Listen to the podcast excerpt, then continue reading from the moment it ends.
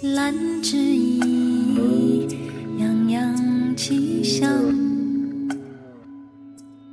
欢迎收听一心闲聊站，我是主播一心。不再配。今天在闲聊站里，一心想跟大家分享一个故事，希望通过这个故事，大家可以明白一个道理。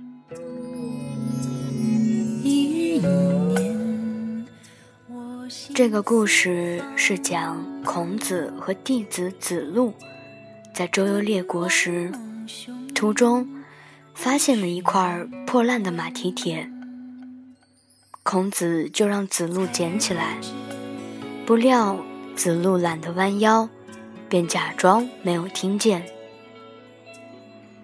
孔子没说什么，自己弯腰捡起了马蹄铁。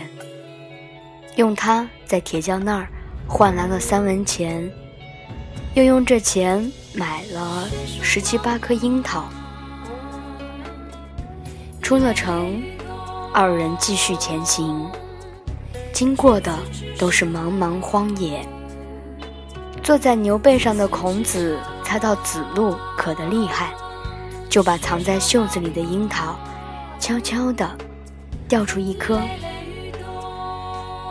子路一见，赶紧捡起来吃。孔子边走边丢，子路也狼狈地弯了十七八次腰。最后，孔子笑着对子路说：“要是你刚才弯一次腰，就不会在后面没完没了的弯腰了。小事儿不干。”将来就会在更小的事上操劳。弯腰，这是一个连小孩子都会做的简单动作，但在生活中却有很多人不会。他们或是懒惰，或是孤傲，或是只顾抬头看天上的风景，而干脆忘记了。于是，他们就失去了许多。难得抬头的机会。其实，一生中会有很多教你弯腰的人。孩提时，父母是教你弯腰的人。他们说，如果你总是把事情拖到明天，那么你终将一事无成。上学后，老师变成了教你弯腰的人。他们会对你说：“请每天提着篮子出门，将一个个汉字、一个个单词、一个个方程式都捡进去，这些都是珍宝。”步入社会，领导又成了教你弯腰的人。他们的忠告是：无论山有多高，也只有在攀登者的脚下；无论路有多远。也总会走到终点。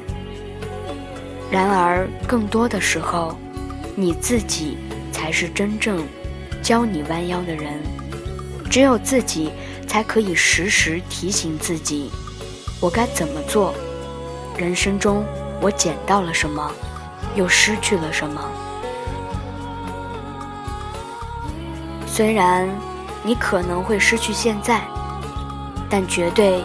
不会失去自我，只需弯一弯腰，也许你的人生就会从此改变。学会弯腰，是为了更好的抬头。